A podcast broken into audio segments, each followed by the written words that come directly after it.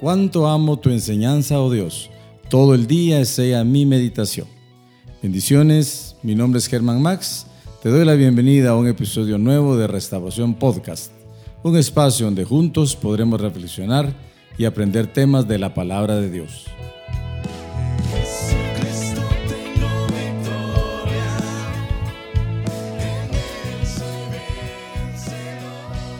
Aquí estamos una vez más. Hoy nos toca que meditar sobre eh, Jehová Rafa, no sé cómo diga su Biblia, Rafaj, algunos Rafeká, que en pocas palabras y en nuestro español quiere decir Jehová es mi sanador, hermanos.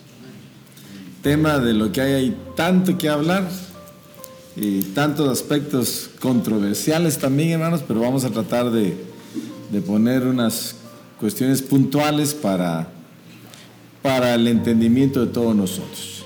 Bueno, que el Señor nuestro Jesucristo nos bendiga y nos ayude en esta, para, en esta exposición de la palabra, así como para escucharla, hermanos.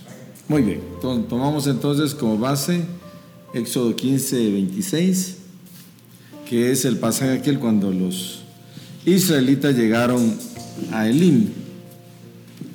Y se lo leo y les dijo, si escuchas atentamente la voz de Jehová tu Dios y haces lo que es recto ante sus ojos y escuchas sus mandamientos y guardas todos sus estatutos, no te enviaré ninguna de las enfermedades que envié sobre los egipcios, porque yo Jehová soy tu sanador. O sea, yo soy Jehová Rafa. Luego sigue diciendo, llegaron a Elim, donde había 12 fuentes de agua y 70 palmeras, y acamparon junto a las aguas. Bueno, ahí el puntito clave es, hermano, yo soy Jehová, tu sanador. Bueno, eso es lo que nos corresponde entonces. Eh, vamos a empezar diciendo, hermanos, que, que, cuando el Señor hizo al hombre, lo hizo perfecto, ¿ah? lo hizo sano. Adán no tenía necesidad, hermanos, de estar tomando pastillas ni estarse cuidando porque era sano, tenía, tenía una salud divina. De hecho, no habían enfermedades, hermanos, que le pudieran afectar. Todo el escenario estaba controlado por la santidad de Dios. Bueno, usted conoce la historia, todo bonito, microorganismos seguramente habían, aunque no tenían la función maligna que tienen ahora. Ah, bueno, luego platicamos de eso. La cuestión de que el hombre estaba sano, hermanos. No había enfermedad, no había deterioro, porque no dice cuántos años iba a vivir Adán, no había muerte. Bueno, ahora viene la advertencia, hermanos, que es Génesis 1.26. Eh, Puedes comer de todo, dice. 1.17 el 16 dice, ordenó el Señor Dios al hombre diciendo, de todo árbol del huerto podrás comer, pero del árbol del conocimiento del bien y del mal no comerás, porque el día que de él comas ciertamente morirás. Esa es la gran advertencia, hermanos, a la cual Adán se exponía a cumplirla o a desobedecer al Señor. Eh, usted sabe todo lo que, lo que pasó. Eh, el hombre pecó. Y cuando pecó, hermano, todo se arruinó. Eso, eh, vas a morir, le Ahora esa muerte era espiritual, hermanos, es lógico. El día en que comas, morirás. Pero esa palabra muerte incluye a usted muerte espiritual pero inmediatamente accionó la muerte física. Inmediatamente. Busque ahí conmigo, por favor, Romanos 5, verso 12. Lamentable lo que hizo Adán, lo seguimos pagando, hermanos. Pero, ¿qué podemos hacer? Ahí ahora ya tenemos a Cristo. Capítulo 5, el verso 12 dice, por tanto, tal como el pecado entró en el mundo por un hombre, fíjense, entró el pecado por un hombre al, mundo, que no estaba, y por, eh, por un hombre, y la muerte por el pecado. O sea, apareció el pecado y, y llegó inmediatamente la muerte. Y la muerte se extendió a todos los hombres. Entonces todos pecaron. Y ese es nuestro gran problema, hermanos, de que se abrió la puerta para el deterioro espiritual y el deterioro físico. Entonces la muerte ahí, la física ya es más fácil de, de entender. Esa iba a llegar porque el hombre ya era frágil, si usted quiere, porque ya estaba desnudo, por envejecimiento y por enfermedades, hermanos. Su mismo deterioro. Bueno, entonces de ahí aparece ya cierta edad, hermanos. El, de todas maneras, aunque la persona no se enferme, aunque todos estamos expuestos, eh, va, va a envejecer y va a morir porque la paga del pecado es muerte. Pero ahí perdimos, hermano, todo lo que es salud divina. Busque segunda de Corintios capítulo 4 y capítulo 5. De todas maneras, todo esto se, se deteriora por el pecado de Adán.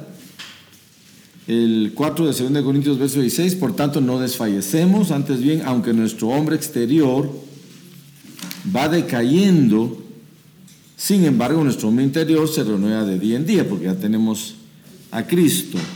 Y si ve en el capítulo 5, el verso 1, porque sabemos que si la tienda terrenal, que es nuestra morada, es destruida, tenemos de Dios un edificio, una casa hecha por manos, eterna en los cielos, y que no vamos a ser hallados desnudos, sino vestidos, dice. Pero el punto es aunque alguien no se enferme, hermanos, de todas maneras va a morir. Porque está resuelto o está determinado que los hombres mueran una sola vez. Y después el juicio, eso creo que lo dice Hebreos. Bueno, eh, yo les decía al principio, hermanos, que no cabe duda que el Señor dentro de su creación también creó desde lo más grande hasta lo más pequeño y considere lo pequeño, hermano, como algo que ya existía pero que le servía a Adán y servía en toda la ecología y en todo el medio ambiente que el Señor había creado, estando el hombre sin pecado. Ahora, cuando entró el pecado, hermano, algo debió haber pasado que se trastornaron los microorganismos que eran necesarios para la vida, porque hasta la fecha hay, hay microorganismos que son necesarios, hermano. Hay bacterias que son necesarias, ¿verdad? Que, que ayudan a toda la fisiología del hombre todavía la hay. Eh, usted su buen purgante, en fin, y se tira todos los microorganismos y ya tiene problemas. Pero esos son de los buenos. Pero, pero muchos se convirtieron, hermano, en nocivos y malignos. Son portadores de enfermedades. Y para muestra un botón, hermano, lo que nos está aconteciendo en esta época. Pero bueno, la cuestión es de que el Señor hizo al hombre, todo lo hizo bonito en su momento, pero Él se buscó muchos males, hermano. Y de los males, la muerte, la enfermedad, en fin. Muy bien, yo quisiera tocar otro puntito con usted y es que, eh, como hay muchos, muchos aspectos que considerar en este tema, hermanos, vayamos por partes. Uno, ¿por qué motivos puede aparecer la enfermedad? ¿Por qué motivos? Porque, porque ahí está la palabra que, que leímos al principio. Si obedeces diligentemente, si oyes y obedeces, ninguna de las enfermedades que le envían los egipcios te alcanzará. Pero si no se obedece, entonces nos alcanza igual que a los egipcios. Amén. Entonces hay ciertas condicionantes en todo eso, hermano. Pero veamos por qué, por qué aparecen las enfermedades, qué motivos encontramos nosotros los cristianos, hermano. Básicamente el primer puntito, otra vez es el mismo, es por pecado, hermano. Es por pecado. Y ahí puede anotar otra vez el, pasaje de Romanos 5.12.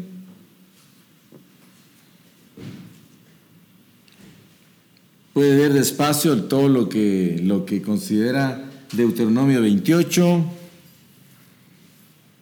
que, hay tanto, ¿ah? Es desobediencia, por supuesto, es pecado. Y si leo así rapidito con usted o vamos a encontrar, vamos a ver, 28 de Deuteronomio, verso 58. Aparte de que hay otras enfermedades ahí emocionales, pero miren el 58, si no cuidas de poner en práctica todas estas palabras de esta ley que están escritas en este libro, teniendo este nombre glorioso y temible, el Señor tu Dios, entonces el Señor hará horribles plagas y las plagas de tus descendientes, plagas severas y duraderas, enfermedades perniciosas y crónicas. Traerá de nuevo sobre ti todas las enfermedades de Egipto, pero es por no oír, hermano, y por no obedecer, las cuales tenías temor y no te dejarán. Hará que toda plaga, o permitirá el Señor que toda plaga se te, se te pegue y hay, otros cantidad de aspectos, hermano. Eh, tisis y... No sé, ahí está, léalo usted despacio. La cuestión entonces de que un primer aspecto por el cual aparece el pecado, el perdón, la enfermedad en nosotros, es por desobedecer, hermanos. Es por pecado. Se recuerda de que Jesse, Jesse, el ayudante de aquel profeta Eliseo, llegó Naamán y lo curaron de la, de la lepra. Medio el Jordán, hermanos. Bueno, y Jesse se, fue detrás de él y, le dijo que sí necesitaba algo de sobrecimiento. Entonces el profeta le dijo en cuanto llegó donde andabas, pues tu siervo no ha ido a ningún lado. Bien, no iba mi corazón detrás de ti cuando estabas pidiéndole todas las cosas a Naamán. Por tanto, la lepra de Naamán se te pegará a ti y a toda tu descendencia. Y bueno, entonces por un error, hermanos, por mentiroso, por hacer lo que no tenía que hacer, la lepra de uno lo alcanzó a él. La lepra de María, ¿por qué sucedió? Por estar murmurando, hermano, de su hermano. Bueno, entonces, por, por desobedecer, que a final de cuentas es pecado, es que nos podrían alcanzar Cualquier enfermedad, hermano. Cualquier enfermedad. Bueno, un segundo punto. Nos puede alcanzar la enfermedad por violar ciertas leyes, hermano. Por, por no ser cuidadosos en respetar algunos aspectos que son naturales y que son lógicos, hermano, sino que, las violamos. Eh, claro que nosotros tenemos libertad de acción, es un hecho. Todo me es lícito, pero no todo conviene. Entonces lo que no conviene me puede traer una enfermedad, hermano. Todo me es lícito. Yo podría andar ahorita ya, ya celebrando vacaciones, hermano, y venir en playera o en camiseta, pero hay un poquito de frito y si me pega una mi enfermedad, no es que, no es por pecado, es por descuidado porque no respeté ciertas leyes físicas naturales, obvias y lógicas, hermano. Entonces no todo conviene. ¿Se recuerda aquel pasaje que dice el que bate la leche va a sacar mantequilla, pero el que se golpea la nariz se va a sacar sangre? Entonces está violando lo natural, se está lastimando solo. Entonces le puede caer una su enfermedad, hermanos. ¿De quién? Aquel día lo leímos por acá. ¿De quién son los ayes? ¿De quién son los dolores? es Proverbios. Busque Proverbios ahí, el capítulo 23, el verso 29. ¿De quién son los ayes? ¿De quién las tristezas? ¿De quién las contiendas? ¿De quién las quejas? ¿De quién la herida sin causa? ¿De quién los ojos enrojecidos?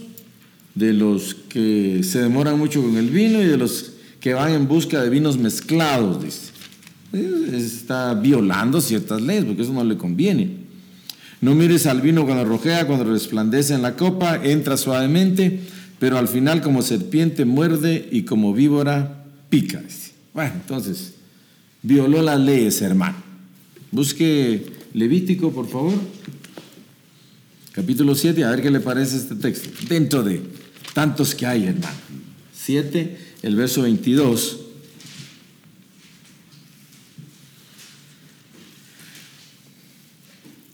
Se lo leo. Después habló el Señor a Moisés diciendo, habla a los hijos de Israel y diles, ningún cebo de buey, ni de cordero, ni de cabra comeréis.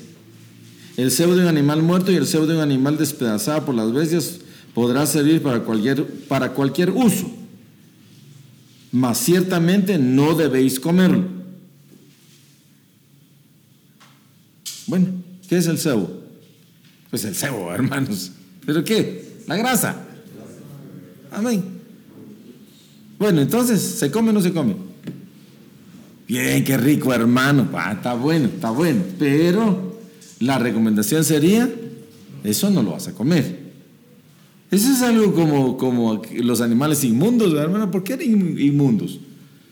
Porque eran portadores de algunas cuestiones que no le caían bien al, no le caen bien a los, a los organismos, pues, aunque ya no, todo, lo vamos adaptando. Pero al principio, dentro de las leyes de Israel, había animales que no se podían comer. En cambio, nosotros sí nos lo comemos, hermanos. Lo que no mata engorda, era alguien, hermanos. Pero no había que comer, no había. Incluso habían hasta leyes higiénicas, hermano, para la deposición de excrementos y todo eso. ¿Por qué? Porque si, se dejaba la intemperie, todo eso se arruinaba y, provocaba enfermedades, hermano. Entonces, el segundo punto para el motivo por el cual llegan, llegan enfermedades es por violar, hermanos, esas leyes que deberíamos ser respetuosos. Vale. Y un tercer punto, así resumido, es porque vivimos en este mundo que está muy contaminado, hermanos. Y hoy más contaminado que nunca, ¿verdad? Y mañana no digamos. Pero todos los que venimos a este mundo nos exponemos a que nos afecte todo lo que hay en el mismo, hermano, todo lo, todo lo que hay en el ambiente. Si es frío, si es calor, si es humedad, porque nadie va a decir, ah, yo sí soy inmune a todo eso. No, somos tan frágiles, hermano, tan frágiles. Somos un vaso de barro que cualquier cosita nos puede golpear. Acá quien, dependiendo de, de la vitalidad que tenga, hermano, pero el frío, el calor, la humedad, las sustancias tóxicas, lo que arrojó el volcán, lo que, pues, pues no digo aquí, hermanos, pero todo eso está dentro de este mundo, nadie lo controla más que la misma situación física pero que nos puede afectar, hermanos. Y si a eso le ponemos las emisiones de los gases y todo lo que se da en el, ambiente, todo eso deteriora la salud, hermanos. Él, hace salir el sol sobre, sol sobre buenos y malos, hace llover sobre justos e injustos, pero está diciendo que si llueve, nos afecta o nos beneficia. Si hace calor, ¿Nos afecta o nos beneficia? Amén. Pero es parte de este, de este mundo. Se, recuerda el hijo de la Sulamita que Elías hizo un milagro ahí, Elías o Eliseo, pero cualquiera de los dos, no importa. Y al poco tiempo salió el muchacho al campo. ¿Se recuerdan? Salió al campo y empezó a decir, ay mi cabeza, ay mi cabeza. Pero lo interesante es que salió al campo. Le ha haber pegado unas su insolada ahí, hermano, tan fuerte que se empezó a quejar y a las pocas horas murió. Pero dice que fue cuando salió al campo. O aquellos que salieron al campo, hermanos, encontraron calabazas ahí que, son, que eran tóxicas que eran venenosas. Y de repente las estaban cocinando y hay muerte en la olla. Entonces, hermano, por pecado, por ser imprudentes al violar todo lo, lo, lo, lo que debería ser más cuidadoso y porque a final de cuentas todo el mundo, todo el sistema y todo lo que aquí nos rodea ahora, hermano, que no es nada el huerto del Edén, nos puede afectar, hermanos. ¿Por qué digo esto, hermano? Porque para no equivocarnos y poner cada cosa en su lugar. Si a mí me, dicen, mire, eh, este hermano está enfermo, de alguna manera tengo que preguntar qué le pasó. Tengo que preguntar, porque si no le voy a echar la culpa al diablo, se le voy a echar al Señor, hermano. Y de repente fue él el que, el que se comió, no solo estaba malo de, la, úlcera y se pegó una su buena enchilada, hermano. Sí, sí, sí. Entonces, hizo lo que no convenía. Muy bien, eh, vamos a otro aspecto. El Señor es sanador de todo, hermanos. Cuando dice que Jehová es nuestro sanador, Él lo puede sanar todo y la palabra sanador incluye alma, o sea, lo espiritual, e incluye lo físico.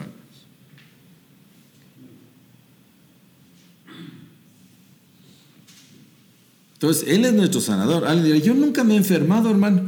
Mire que estoy re bien. Ah, pero ¿y, la sanidad del alma? De todas maneras, lo que Él primero sana y le interesa más que el cuerpo es la otra parte. Bendice alma mía Jehová y no te olvides de ninguno de sus beneficios. Él es el que perdona todos tus pecados, esto y esto, el que sana todas, todas tus dolencias, todas tus dolencias. Es de todas, ponga lo, lo, espiritual y ponga lo físico ahí, hermano, cada, cada cosa ubicadita. ¿Se recuerda cuando llevaron a aquel paralítico en, entre cuatro, aquí a Camille, lo metieron ahí? ¿Qué fue lo que todos querían que lo sanara? Lógico. Entonces el Señor, ¿qué fue lo que primero hizo con el paralítico? Hijo, tus pecados te son perdonados. ¿Qué le sanó? Lo espiritual, el alma, hermanos. Y todos se pusieron a murmurar porque algunos no creen que, que el Señor es sanador solo porque no los levanta de la cama. De todas maneras, Él es sanador. Pero en ese caso ellos querían ver la evidencia en la cuestión física. Y de ahí que se pusieron a murmurar, ¿a ¿quién perdona pecados sino, sino solo Dios? Y entonces el Señor dijo, para que vean que el Hijo del Hombre tiene todo poder, a ti te digo, levántate y camina. Y lo sanó de lo físico. Eh, busque según 1 Pedro, que es un pasaje que se aplica mucho para el tema. Primera de Pedro, capítulo 2, el verso 24.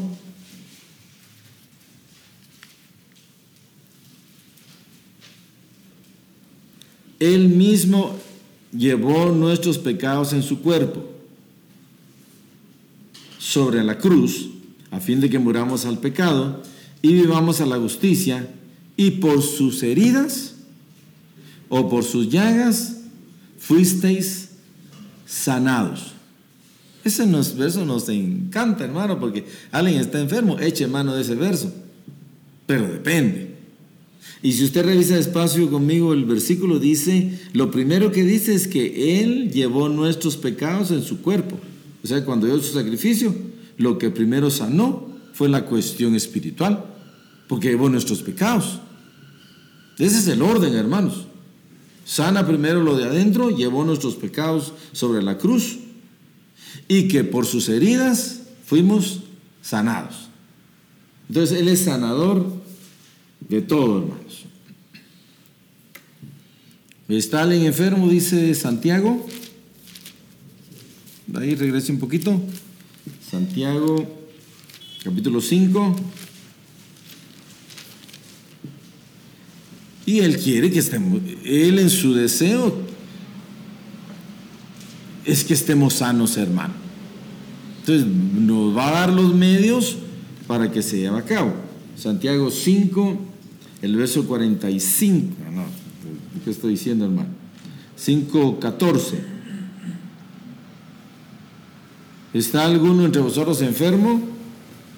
Que llame a los ancianos de la iglesia y que ellos oren por él, ungiéndolo con aceite en el nombre del Señor y la oración de fe restaurará al enfermo.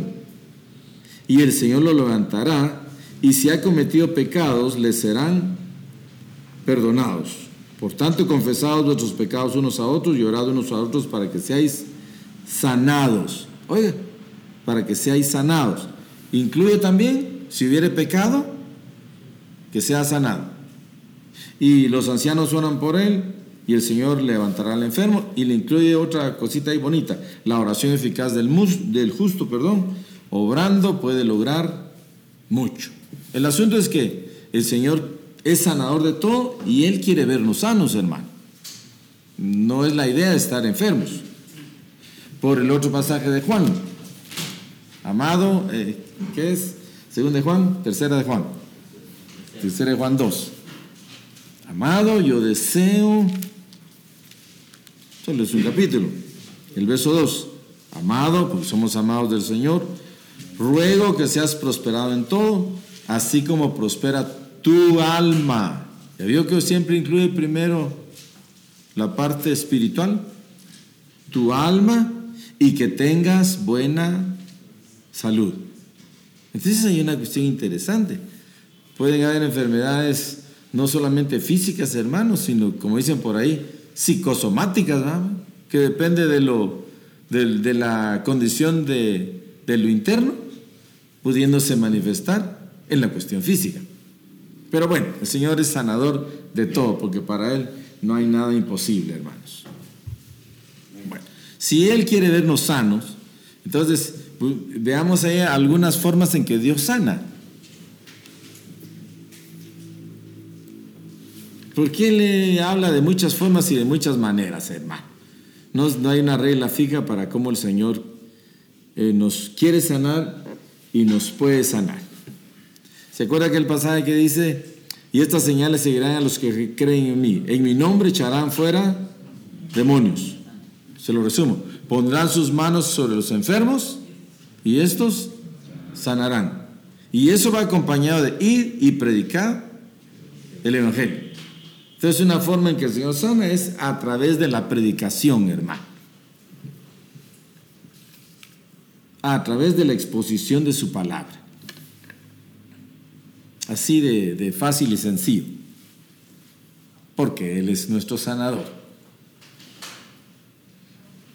La otra forma en que Dios, el Señor quiere sanarnos y que lo ha dejado en la iglesia como un medio, hermanos, son los dones, los dones espirituales. Y en este caso hay uno, no hay uno, hay varios que así lo, describe, ¿qué? 1 Corintios 12. Don, no don de sanidad, me parece, sino dones de sanidad. El verso 9. 1 Corintios 12, 9. A otro fe por el mismo espíritu, a otro dones de sanidad por el único espíritu. Dones de sanidad, no solo es don. Sé que hay distintas formas, hermano. Verso 30, ¿acaso tienen todos dones de sanidad? ¿Acaso hablan todos lenguas? ¿O acaso interpretan todos? Entonces, si, Él es nuestro sanador por la predicación, gloria a Dios. Si Él es nuestro sanador a través de los dones, hermano, qué bueno. Son formas en que nuestro Dios sana. Eh, la otra forma es el Señor sanando directamente, hermano. Directamente. Como lo hizo en los, en los evangelios. Marcos 6, verso 5. Dice que ahí sanó a pocos. O sea que no siempre sana a todos. Si vamos a leer, que se pone, se pone bonito. Busque el Evangelio de Marcos. El 6, verso 5 dice, vamos a ver, ahorita se lo leo. Y no pudo hacer ahí ningún milagro, solo sanó a unos pocos enfermos, sobre los cuales puso su mano. O sea que él sanó ahí directamente, no, no usó a los apóstoles. El Señor lo puede hacer ahora directamente también. Bueno, a unos pocos.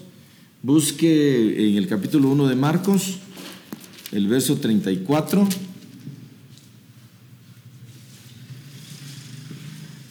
Y sanó a muchos que estaban enfermos de diversas enfermedades. Sanó a muchos pero se lo puse en orden, a pocos, a muchos, y agréguele Mateo 8, 16.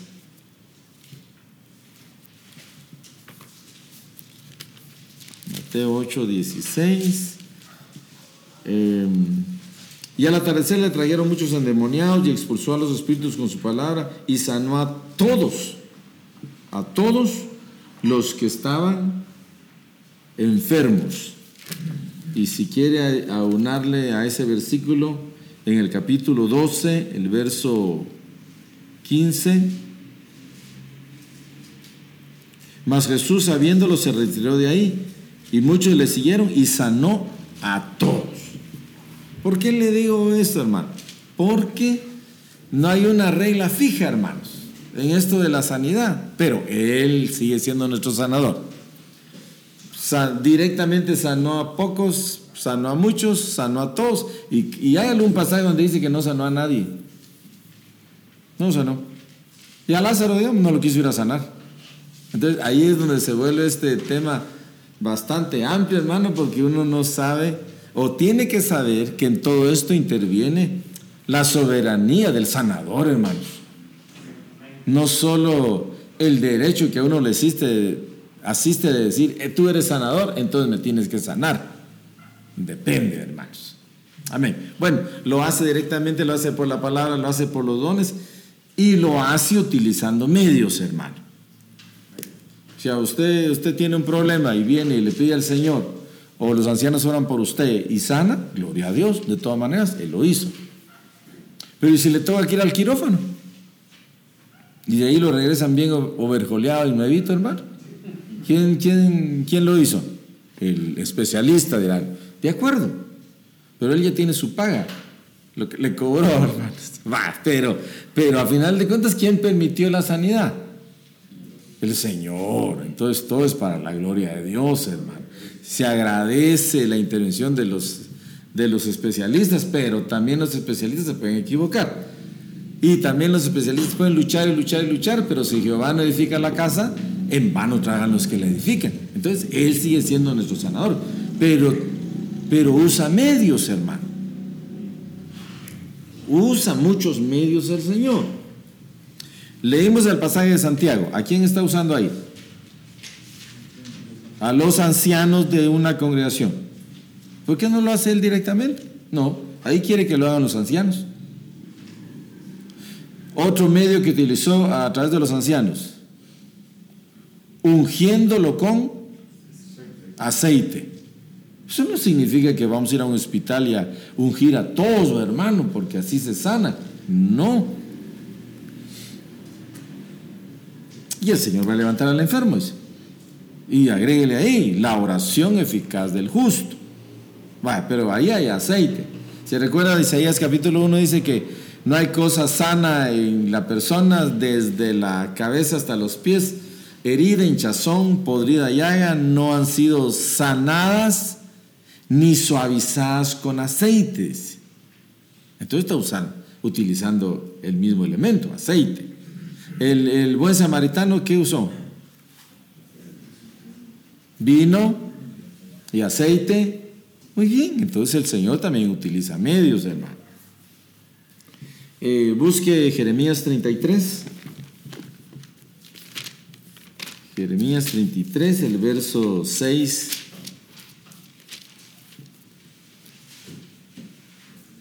Y 7.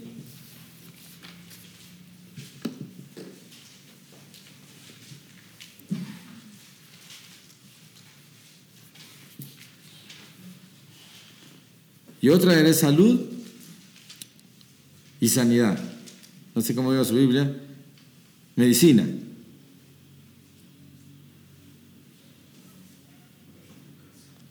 Lo revelaré y les revelaré, abundancia de pan, de paz, perdón, y de verdad.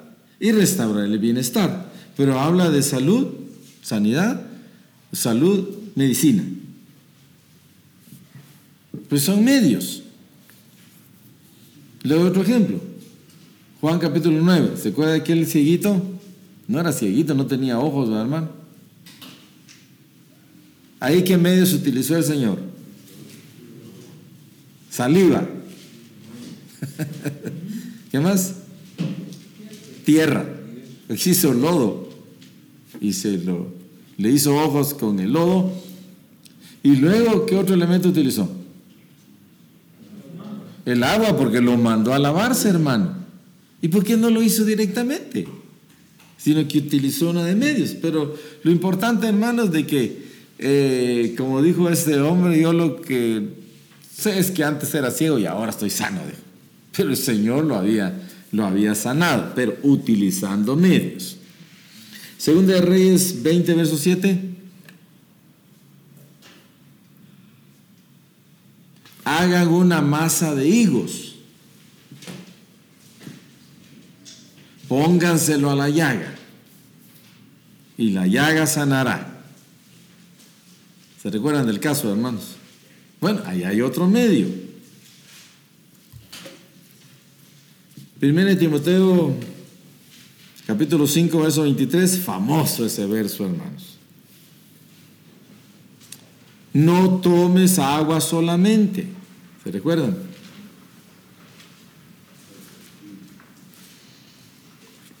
Tómate un poco de vino. Este es el versículo que le gusta a algunos, hermano. A causa de, a causa de, ves, pobre Timoteo, hermano, a causa de tu estómago y de tus frecuentes enfermedades. O sea, curate, Timoteo curate, porque el vino ahí no era para embriagarse, hermano, había un vino medicinal. O sea, tomá medicina, no exactamente o directamente era vino, tomá medicina. No solo estés tomando agua, o sea, ahí, ahí no te vas a curar, pero eso es a causa de tu estómago y de tus múltiples enfermedades. Pero vamos a esto. Sí, ¿por qué no lo sanó eh, Pablo y oró por él? Se hubiera acabado el asunto, si era bien amado de Pablo. Pero no siempre sucede así. Entonces había necesidad ahí de, un poco de vino para que el Señor hiciera la obra y Él fuera su sanador. Eh, le doy a otra por los que les gusta la medicina natural. Ezequiel. Ezequiel, para toda hermanos. Ezequiel 47.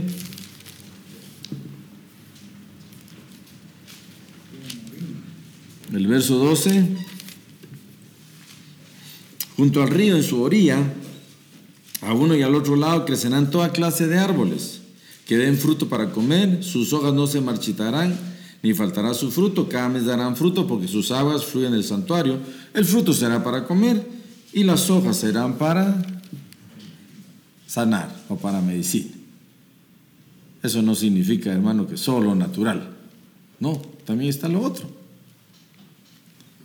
Pero para no pelear con nadie, hay para todos, hermano. Y Apocalipsis 22 lo vuelve a decir, ¿verdad? De que las hojas van a ser para sanidad de las naciones. Muy bien, hermano. Entonces ya vimos eh, por qué aparecen las enfermedades, los motivos, ya vimos que el Señor está dispuesto a sanarnos la forma en que Dios nos sana y ahora pongámosle la guinda al pastel, hermanos. La soberanía de Dios. Hay personas que no siempre alcanzan la sanidad como nosotros deseamos, sino aprenden a vivir con la enfermedad, hermanos. Y esto cabe dentro de la voluntad de Dios. ¿Estamos? Job no lo sanaron rápido. Tuvo que convivir con la enfermedad. ¿Cuánto tiempo, hermanos? Y, sin duda que sus amigos han de haber querido orar por él, hermano, pero no se iba a sanar así, sino que esa enfermedad tenía un propósito. Entonces, el que alguien esté enfermo tampoco quiere decir que esté siempre en pecado sino que algún propósito tendrá el Señor. E, e, esto choca con algunas posturas de, cristianos, hermanos, de que reclame su milagro o todos tienen que ser sanos. No se puede así, se puede. Pero vamos a la palabra que nos da un equilibrio y, nos, y ahí está la alianza del Espíritu para decir, este va a ser sano. Viendo el apóstol que quería ser sano aquel hombre, hermanos, se le quedó viendo y dijo, no, entonces levántate. ¿Pero qué vio? Pero habrán, han, sin duda, muchos más paralíticos que no se curaron, hermano. Algo como aquel pasaje. Muchas viudas había en Israel, ¿se recuerdan? Muchas viudas había en Israel, pero solo a una llegó Elías, a la viuda de Zarepta de Sidón. ¿Y las demás? No llegó. Muchos leprosos sabían, dice ese pasaje, en el tiempo de Eliseo. Pero ¿quién fue sano? Naaman. ¿Y los demás? Si tenían que convivir con la enfermedad y, pues no lo sé, hermano. El asunto de que, de que se recuerda aquel pasaje, busque Proverbios 18, 14. Proverbios 18, 14. El buen ánimo, el buen ánimo del hombre, así dice una versión. El buen ánimo hace que el hombre soporte su enfermedad. O sea que el Señor pone la llaga, pero pone la medicina. Y la medicina no siempre es la que va a cortar la enfermedad, pero sí puede poner la fortaleza, puede poner el buen ánimo, hermanos. Y alguien podrá ser un enfermo y estar gozoso. Pero, entonces, ¿por qué no lo sana? No, es que no, no llega, no, para él la sanidad opera de otra forma, hermanos. Bueno, entonces anote dentro de esos mismos, dentro de esos mismos casos, a Pablo.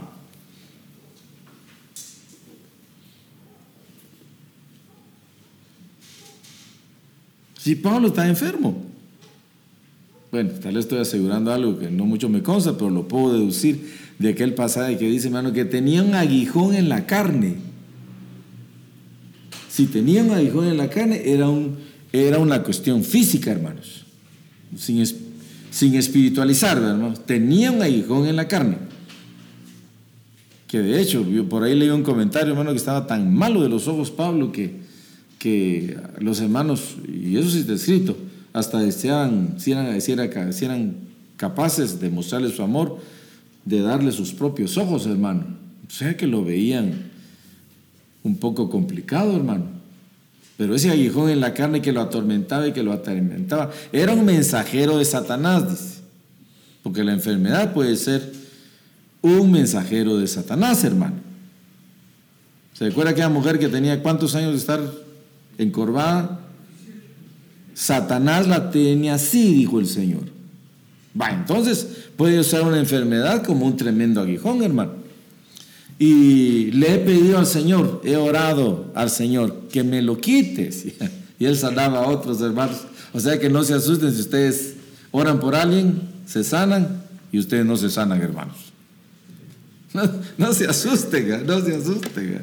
O el pastor anda ahí todo débil, hermano. Y, y yo conocí a un pastor que el pobre a mí me daba lástima, hermano. Apenas caminaba. Estaba, tenía, era artrítico sus dedos todos torcidos y sus piernas y una artrosis horrible, hermano, que apenas caminaba. Sin embargo, ella andaba orando por los enfermos. Bueno, tres veces le he pedido al Señor que, que me lo quite. ¿Y qué le digo al Señor? No le digo, ahorita te lo quito, bástate mi gracia. Tu debilidad en mi poder se perfecciona. Entonces, qué bonito, hermano. Estaba el enfermo, pero no perdía el gozo no perdía la paz, pero no se lo quitaban, hermano. Si se lo quitaron de último, eso yo ya no puedo dar testimonio, pero de que pasó un buen tiempo posiblemente con ese problema, lo pasó, hermanos. Entonces, alguien podrá estar enfermo, no exactamente estar pecando como Pablo, pero sí estar afectadito porque la soberanía de Dios lo permite y porque algo está haciendo el Señor en medio de todo eso, hermano. Eliseo, busque Segunda Reyes, capítulo 13, el verso 14.